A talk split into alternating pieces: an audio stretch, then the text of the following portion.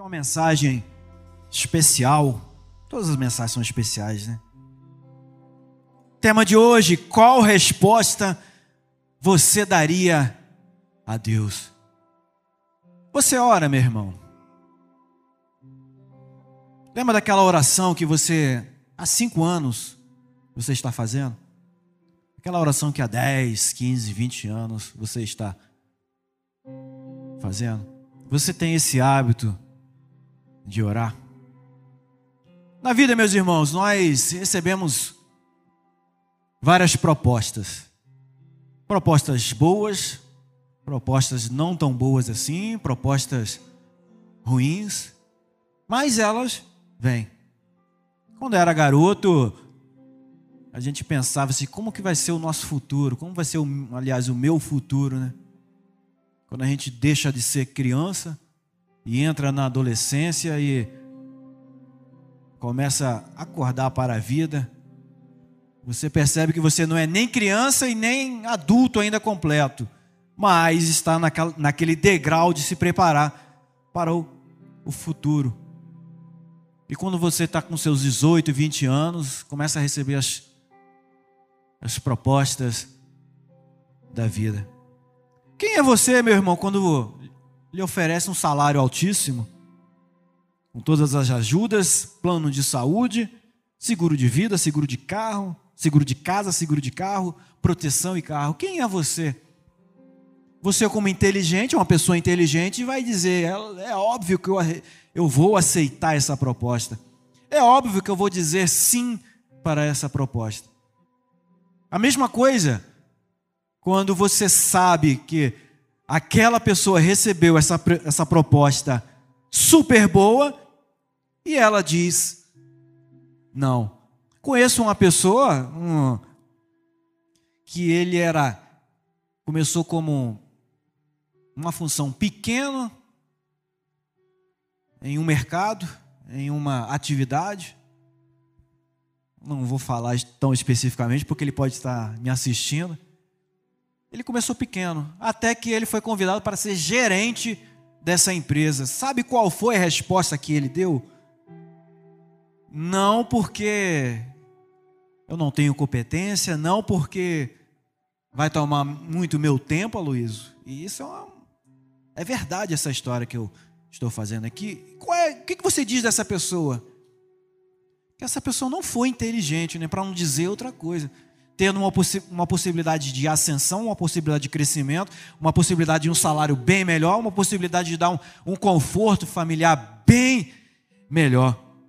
Hoje vamos falar de dois personagens bíblicos os quais receberam semelhantes propostas de Deus e deram respostas diferentes. Queria convidar você a abrir no livro de Lucas, capítulo 1, duas propostas e duas respostas diferentes. Lucas, capítulo 1, versículo 11. João da mídia vai colocar. É João que está na mídia hoje.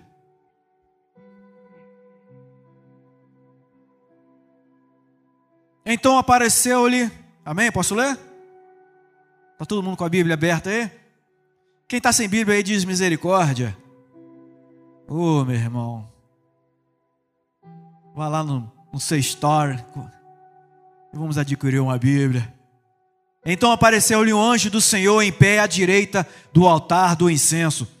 Ao vê-lo, Zacarias ficou perturbado e teve muito medo. Mas o anjo lhe disse: Não temas, Zacarias, porque a tua oração foi ouvida.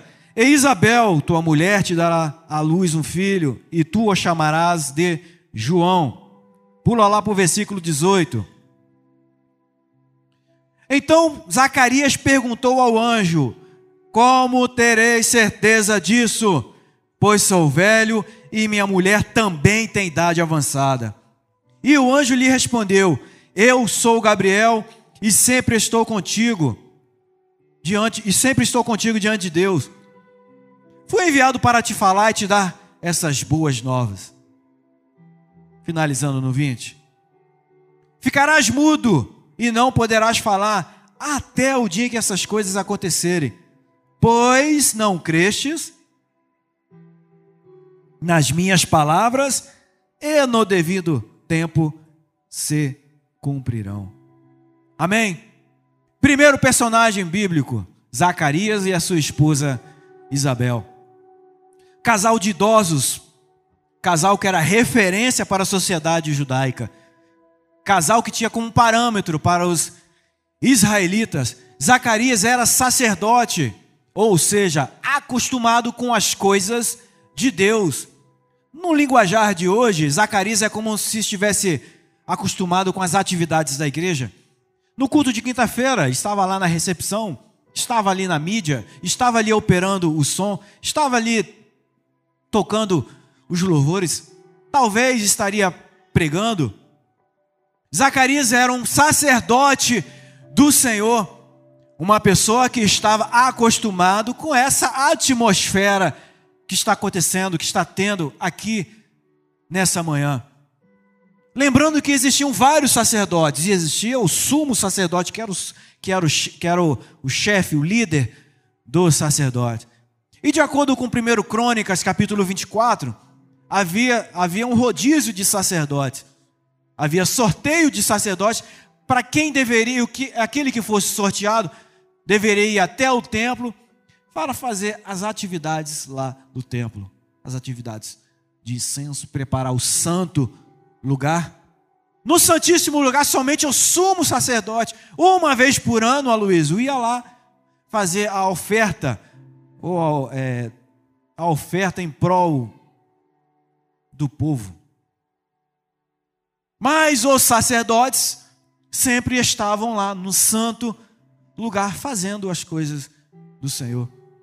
E a Bíblia mostra aqui que Zacarias, quando Deus se revelou a ele, quando ele teve um encontro com o divino, ele ficou atemorizado, ele ficou com medo.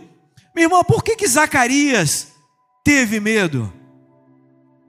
Quando você lê o livro de, capítulo, livro de Lucas, capítulo 1, você observa que eles faziam uma, uma oração ao Senhor, tanto Zacarias como Isabel, tanto Isabel como Zacarias. Eles eram idosos, porém, mas não tinha filhos. Não ter filhos nesse, nesse momento aqui era algo extremamente ruim, discriminatório, como se fosse recebido um castigo de Deus, como se tivesse um pecado incrustado ali nele. Por isso Deus não o abençoava. Era talvez, talvez não, era vergonhoso a mulher não ter filhos. Isabel era idosa e não, e era estéreo também. Podemos nos colocar aqui, aqui podemos conjecturar eles orando ao Senhor, Deus. Assim como Ana, a mãe de Samuel, eu passo pelos lugares e as pessoas riem de mim. Eu tenho vergonha de andar pela cidade, porque eu não tenho filhos. E isso para mim é, é totalmente ruim, eu sou menosprezada. Se coloca no lugar de Isabel. E todos os dias orando acerca disso, dai-me filho. Parece até a oração, aquele louvor da Fernanda Bru. Dai-me filho, dai-me filho, senão morro. Aconteceu que nesse momento aqui, Zacarias recebeu a visita, a visita do Senhor e deveria ser um motivo de alegria, um, motivo de festa, mas não, ele teve medo, ficou atemorizado. Se você tentar compreender por que, que Zacarias teve medo da presença do Senhor, entende-se que entre o Novo Testamento, entre o Velho Testamento e o Novo Testamento, Deus ficou 400 anos, 400 anos sem se revelar ao povo de Israel.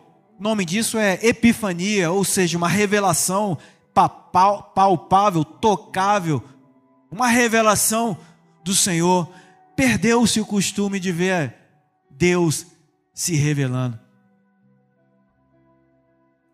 Deus não se revela, não se revelou, mas isso não quer dizer que Deus estava morto ou que Deus não estava operando. Nem sempre o silêncio de Deus quer dizer que ele não está agindo, quer dizer que ele não está ouvindo a sua oração, não quer dizer que Deus não está atuando, não está agindo, não está em prol de você. Você que está orando, você que está ali posicionado diante de Deus, você que está ali diariamente orando, falando com Ele, se arrependendo, confessando os seus pecados, o silêncio de Deus não quer dizer que Ele não está agindo em prol de você. Deus se revelou a Zacarias. Alguém aqui já teve uma revelação, uma epifania do Senhor? Alguém aqui já viu uma sarça ardente pegar fogo, uma planta pegar fogo e não se consumir? Alguém aqui já viu uma mula falar? Uma mula não é aquela pessoa burra, não, gente. É uma, um animal mesmo. É um bicho, um animal, um burrinho falar. Alguém aqui já viu o céu cai fogo do céu por uma ordem de um, um profeta. Zacarias foi agraciado pela revelação do Senhor. O anjo Gabriel, mensageiro de Deus, se revelou a ele e disse: Deus ouviu as suas orações, Zacarias. Deus ouviu as orações de Isabel, Zacarias. E vocês terão um filho Lembra qual foi a resposta de Zacarias? Qual certeza terei disso? Meus queridos, abra lá em Hebreus 11, me ajuda aí, João. Zacarias deu uma resposta mal criada ao Senhor. Zacarias deu uma resposta incrédula ao Senhor. Sou velho, minha esposa é velha, somos idosos, minha esposa é estéreo como terei certeza que isso vai acontecer? E lá no livro de Hebreus 11, que a mídia vai colocar aqui, vai me ajudar? Diz assim: ora, a fé é o quê? A fé é a certeza daquilo que esperamos e a prova das coisas que não vemos. Grifa aí, gente. A fé é a certeza e a prova. Se você pesquisar em outras versões, eu não sei qual versão que é essa aí, na versão Almeida, revista atualizada, diz que a fé é a garantia do que se espera e a prova do que não se vê. Na versão nova NVI, nova versão internacional, diz que a fé é a certeza de que, daquilo que esperamos e a prova das coisas que não vemos. Na versão Almeida corrigida fiel, a fé é o firme fundamento das coisas que se esperam e a prova das coisas que não se veem. Ou seja, a fé gira em torno de certeza e a prova. Certeza e prova. Deus se revela a Zacarias dizendo que vocês vão ter um filho. E Zacarias pergunta: qual é a certeza que eu tenho disso? A primeira, a primeira dica que a gente tem nessa manhã é quando Deus se revelar a você, quando Deus falar a você, quando Deus prometer algo a você, não dê essa resposta. Qual certeza que eu tenho disso, Senhor? Mas diga amém. Diga, eu tenho fé. Eu não estou vendo, mas eu tenho certeza. Eu não sei quando vai acontecer, mas o Senhor é a prova. Por que Zacarias teve medo? Deus não se revelava a Israel, gente. No linguajar de hoje, Israel estava tão mal criada, mal criado ou mal criada. Israel estava no a idolatria tão grande que Deus teve que pesar a mão. A ira do Senhor pesou sobre eles, ao ponto dele se afastar 400 anos. Há quanto tempo que você não ouve a voz de Deus? Há quanto tempo que Deus não se revela a você? Você tem certeza de que Deus é contigo, meu irmão? Você tem certeza? Você tem provas de que Deus está a seu favor? Há quanto tempo que você não tem uma experiência palpável com o Senhor? Ah, pastor, a última experiência que eu tive com o Senhor faz 10 anos, um retiro espiritual lá em lá em BH, lá no Rio de Janeiro. Qual foi a última experiência que você teve com o Senhor? Como que está a sua fé diante disso?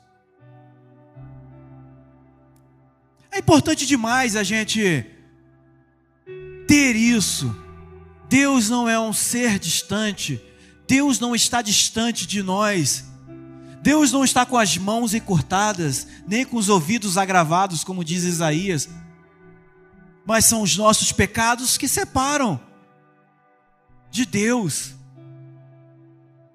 A gente precisa re, é, reposicionar na nossa rota, nos colocar no centro da vontade do Senhor, para que a gente não aconteça conosco o que aconteceu com Israel.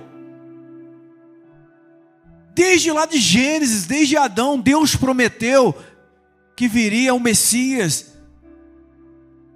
Deus levantou profetas, inúmeros profetas. Ande nesse caminho que o profeta, que o Messias virá.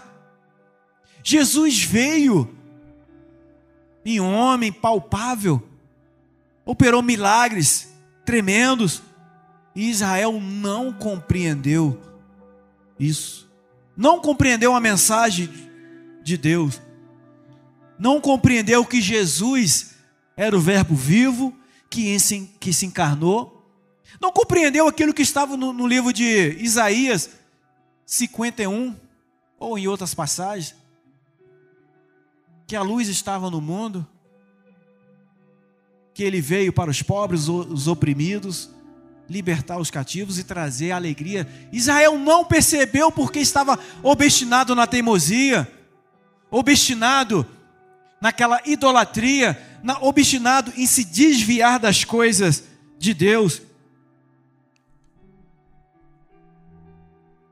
Pula mais um pouco lá em Lucas capítulo 1, versículo 30. Outro personagem no mesmo capítulo. Lucas capítulo 1, versículo 30. Me ajuda aí, meu irmão.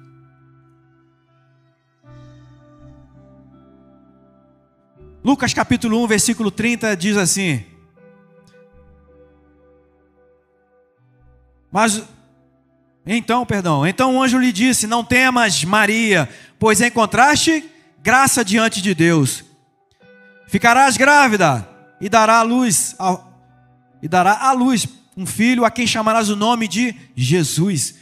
Ele será grande se chamará filho do Altíssimo. O Senhor Deus lhe dará o trono de Davi, seu pai ele reinará eternamente sobre a descendência de Jacó. E seu reino não terá fim. Oh, Jesus. Então Maria perguntou ao anjo: Como isso poderá acontecer, se não conheço na intimidade homem algum? O anjo respondeu: O Espírito Santo virá sobre ti e o poder do Altíssimo te cobrirá com a sua sombra. Por isso, aquele que nascerá será santo e será chamado Filho de Deus. Pula lá para o versículo 38, olha a resposta de Maria. Maria então disse: Aqui está a serva do Senhor, cumpra-se em mim a tua palavra. E o anjo a deixou e partiu. O mesmo anjo Gabriel se revelou a Zacarias e Isabel também se revelou a Maria, a jovem Maria, virgem, prometida a José. E disse: Maria, você vai ficar grávida. Pega essa mensagem, irmão, você que está em casa.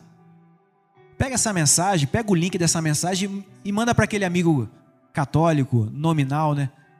Aquela pessoa que quase não vai à igreja. E aí, para dizer que não tem religião nenhum, ele diz que é católico. Pega esse link e manda para ele. Nós não adoramos, não veneramos, mas nós honramos os nossos antepassados. Nós honramos os, os profetas. Nós honramos Maria, porque por meio dela veio o nosso Salvador, Jesus Cristo. O anjo se revela a Maria e diz: Você vai ficar grávida. Maria não pondera, mas diz como como que querendo interpretar como que vai ser esse milagre, Senhor. Sou virgem e não conheço um homem algum, como isso vai acontecer? E o anjo canta aquele louvor que nós velhos conhecemos, né? Descerá sobre ti o Espírito Santo. Não é isso, Fabi? E o poder do Altíssimo te envolverá. É dó maior, mas o guitarrista não quer não esquecer como é que faz o, o dó. Descerá sobre ti o Espírito Santo. A resposta do anjo a Maria: E o poder do Altíssimo te envolverá. Gostaram, né?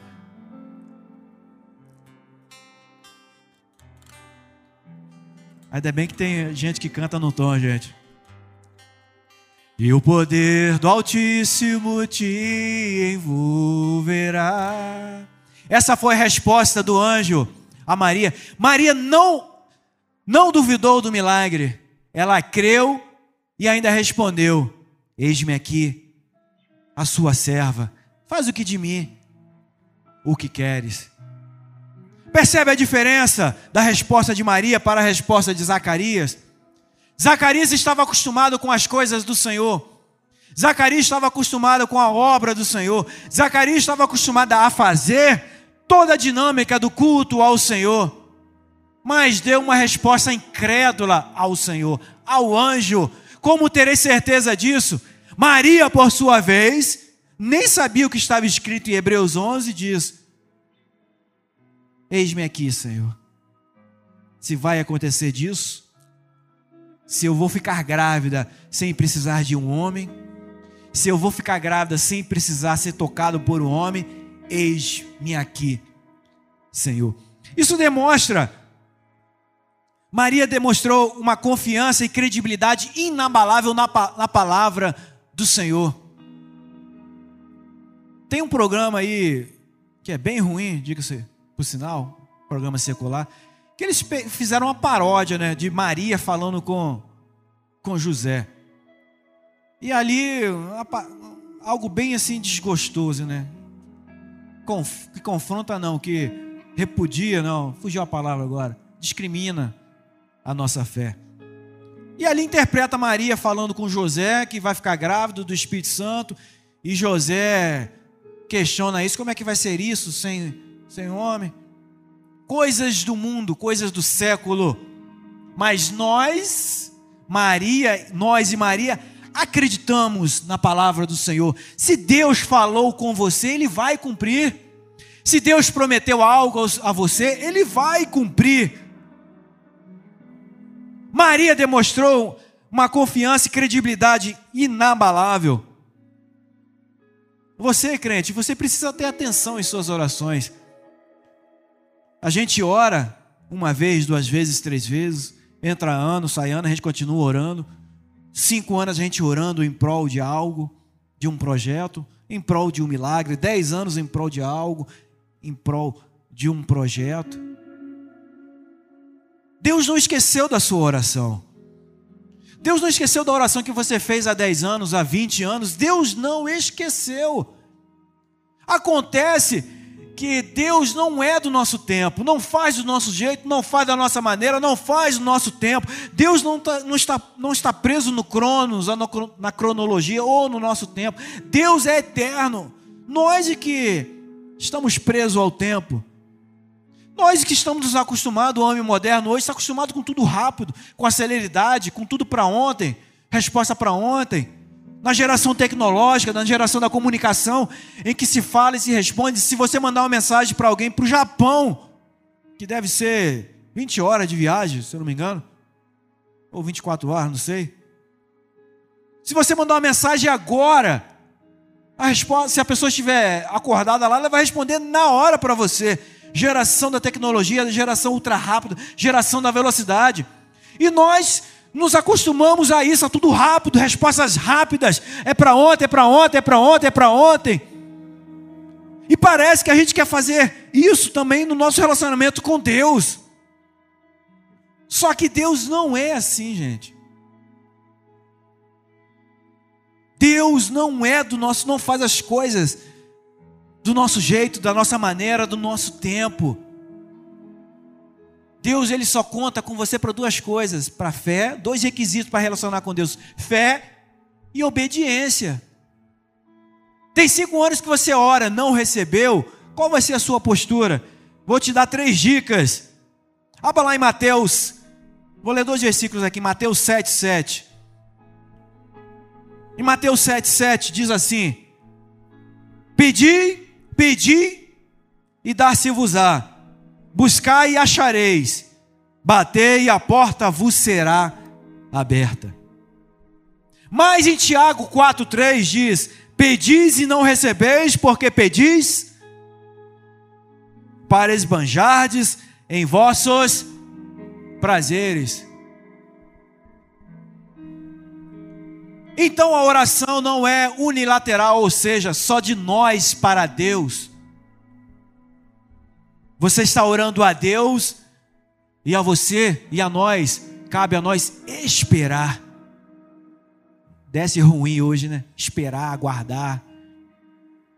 Quem gosta de esperar que levanta a mão? Ninguém, né, gente? Ninguém gosta de esperar. A gente quer tudo para ontem, tudo para hoje, tudo para agora, para amanhã. E se Deus não respondeu, por que, que Deus ainda não respondeu a sua, a, sua, a sua oração? Primeiro, anote aí. Se Deus não respondeu a sua oração é porque você pediu mal para você mesmo, para o seu umbigo, para alimentar o seu egocentrismo. Você pediu, Senhor, aumenta o meu salário, Deus. Ou me ajuda a aumentar o meu salário, Senhor, porque está pouco. Aí Deus deve olhar, deve olhar assim para você: se com esse salário que você ganha você não abençoa ninguém, você não compra um pacote de feijão para ninguém, você não compra um remédio para ninguém, para que você quer mais? Para você se tornar um ser egocêntrico, arrogante? Pedis e não recebeis, porque pedis mal. Se você orou e Deus ainda não respondeu, Pode ser isso, porque você pediu mal para o próprio prazer. Qual é o conteúdo das suas orações? Eu, eu, eu, eu. Ou próximo? Tem orado pela sua igreja? Tem orado pelos seus pastores? Tem orado pelo restaurante Graça? Tem orado pelo Terra Fértil? Tem orado pelos missionários espalhados por esse mundo? Tem orado pelo seu líder de célula? Tem orado pelo seu colíder, tem orado, tem orado pela sua, pelo seu líder de PG, tem orado para Deus operar cura, tem orado para Deus operar salvação, tem orado para Deus operar transformação, tem orado para Deus restaurar casamentos, tem orado para o seu melhoramento. Porque lá em 2 Crônica 7,14 diz: Se meu povo que se chama pelo meu nome se humilhar, orar, se desviar dos seus maus caminhos e se arrepender dos seus pecados, então eu ouvirei do céu perdoarei os seus pecados e sararei a sua terra. Se Deus ainda não respondeu a sua oração, pode ser que você pediu mal, muito mal, para o seu próprio prazer, para o seu umbigo, em torno de você. Pode ser que Deus não respondeu ainda, é porque tem que esperar. Esperar e esperar. Já parou para pensar quanto tempo que Abraão esperou para receber a benção, para concretizar a sua benção? 25 anos, meus irmãos. Deus se revelou a Abraão. Olha, Sara vai ter um filho. E você vai ser mãe de nações, você vai ser pai de nações, Abraão, pai de multidões. 25 anos depois é que se cumpriu. Particularmente, hoje em dia, com a nossa expectativa de vida, palavras minhas, acho que Deus não tem assim esse desejo de retardar tanto em responder, porque a nossa expectativa sobre os parâmetros de Abraão, digamos assim, porque a gente vive hoje 50, 60, 70 anos, 70 anos aí para aqueles que se cuidam, né? Será se Deus está interessado numa oração que você fez aos 40 anos e respondeu aos seus 80? Depende, né? Mas em suma, a gente precisa aprender a esperar. E tem que esperar. E se Deus ainda não respondeu, terceira coisa, ou é porque é um não, e você ainda não entendeu que Deus disse um não para a sua oração. A gente não gosta nem de esperar e nem de ouvir um não. Ouvir um não é bom, gente? Não é, gente. Eu quero trocar de carro. Não. Eu quero casar. Não, ainda não. Espera. Eu quero trocar de emprego. Não, ainda não. Espera. Eu quero ser um líder de, de, de PG. Não, espera mais um pouco. Senhor, eu quero ser abençoado pelo Senhor. Não, espera mais um pouco. Não e esperar. Duas coisas que precisamos aprender com Deus. E aí, se você não compreender isso, sabe o que vai acontecer conosco? Sabe o que vai acontecer com você? Crises pode alcançar você. Porque você acha que Deus não está agindo em prol de você. Entra-se em confusão, crise de fé e até crise de ansiedade. Deus não responde a minha oração. Você não entende que tem que esperar, ou você não entendeu que é um não. Deus não responde à oração, e aí você entra em crise. Será se Deus está comigo mesmo? Será se Deus está me abençoando? Ou será se Deus quer me abençoar? Só que ele já respondeu não e você não entendeu. Ou ele está dizendo para você esperar e você não entendeu que tem que esperar. E aí, da crise de ansiedade, crise na fé, pode evoluir para uma um crente revoltado com Deus. Vamos para aquela atividade ali da igreja? Não, estou revoltado com Deus porque Ele não respondeu aquela minha oração ainda. Vamos para a conferência? Não, porque Deus está brigado comigo, Deus está zangado comigo. Tenho orado pela minha mãe, tenho orado pelo meu pai, tenho orado pelos meus filhos, meu filho que está na droga, e Deus não operou ainda. Quando Deus diz, espera, não é no seu tempo, é no meu. Então somente confia, permaneça na posição, vai dando glória, vai me adorando, vai celebrando. Ou você acha que aqueles louvores que muitas vezes nós, igreja, cantamos, vai passando pela prova, dando glória a Deus, ou vou seguir os passos de Jesus alegre, celebrando ao Senhor. Está pensando que é fácil? Ninguém falou que é fácil, meus irmãos. Jesus é o contrário. Jesus falou que no mundo teremos dores e aflições. Mas tem de bom ânimo, permaneça na posição, espera, confia. Se Deus falou para você esperar, espera. Não age como um revoltado, abandonando as coisas dele. O crente revoltado, com, que não sabe esperar, que não aguenta o não de Deus, começa a gerar dor de cabeça para os, os ministros da igreja. O líder do louvor escala para a bateria. Preciso de você na bateria para domingo. Não. Estou revoltado com Deus. Deus não respondeu a minha oração. O líder dos obreiros chama a igreja, precisamos de obreiros. Não, porque Deus não respondeu a minha oração. Deus não me responde, Deus está de mal comigo. O líder da recepção precisa de alguém lá, E a resposta da pessoa é não, porque eu estou revoltado com Deus. Deus tem um desafio para você, Deus tem um projeto para você. E Deus se revela e fala: tem um projeto para você, lá em Arraial do Cabo. Não, porque Deus não respondeu a minha oração acerca da minha mãe, acerca do meu pai, acerca do meu filho, acerca do meu projeto. Ei, não vivo mais eu, mas Cristo vive em mim. Pega o seu projeto, deixa de lado e submeta à vontade do Senhor, submeta ao projeto dele. Zacarias e Isabel oraram tanto pedindo a bênção do Senhor, dai-me filho, dai-me filho, dai-me filho. No dia que Deus se revela a ele, a resposta dele: Como posso ter a certeza? A resposta que você daria a Zacarias era: Use a fé, que é a certeza de que isso vai acontecer. Use a fé, que é a prova de que isso vai acontecer. Enquanto isso não acontece, vai caminhando, vai seguindo, vai trabalhando.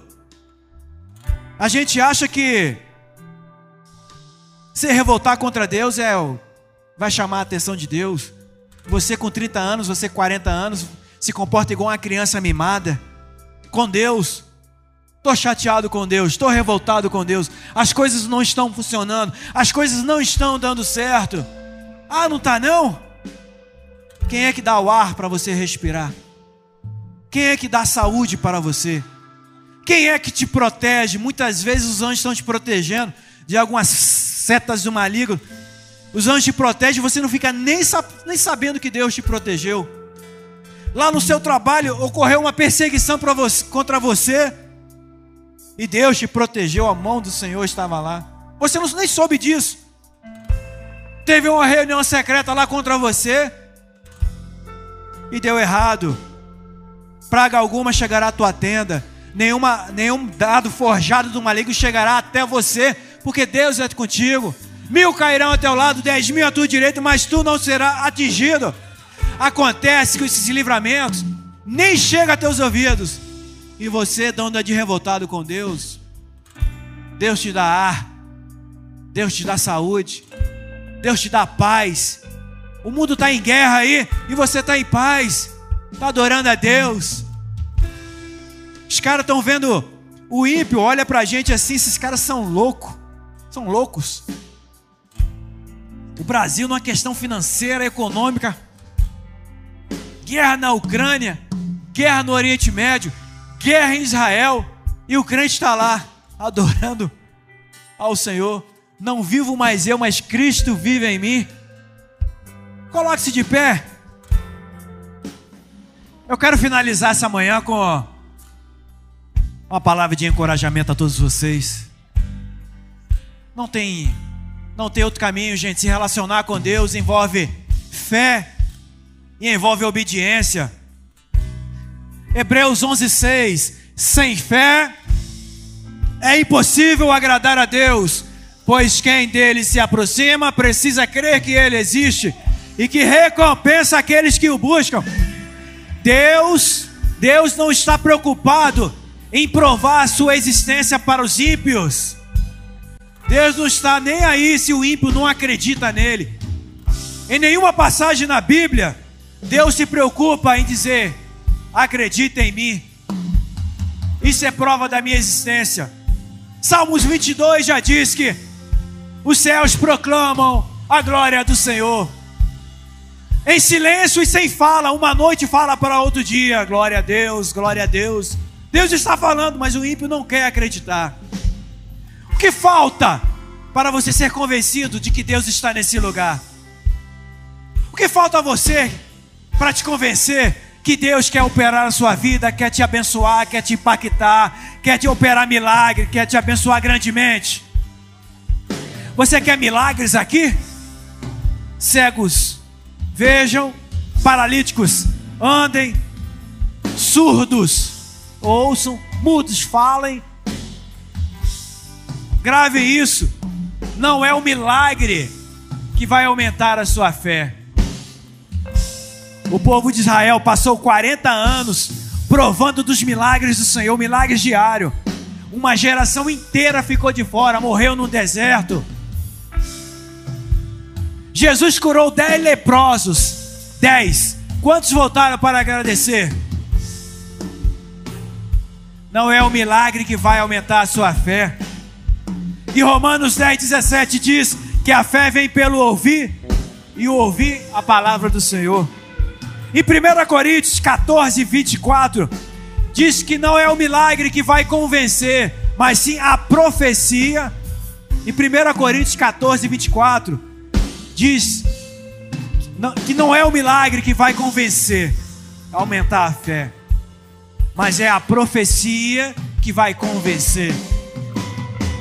Em Provérbios 29, 18 diz que não havendo profecia, o povo se corrompe.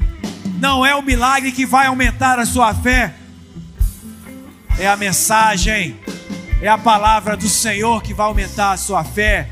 Os apóstolos chegaram para Jesus e falaram: Senhor Jesus, aumenta a minha fé. É a palavra do Senhor, meus irmãos. Em nome de Jesus, que nessa manhã você entenda definitivamente que se relacionar com Deus envolve fé, envolve esperar, envolve obediência. Se Ele falou, descansa, espera no Senhor, viva, celebre ao Senhor. Amém? Adore ao Senhor, vamos adorar ao Senhor.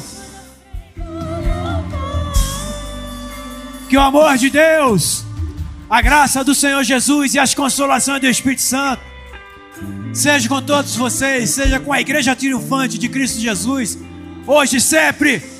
Amém. Tenha um dia abençoado ao Senhor. Uh!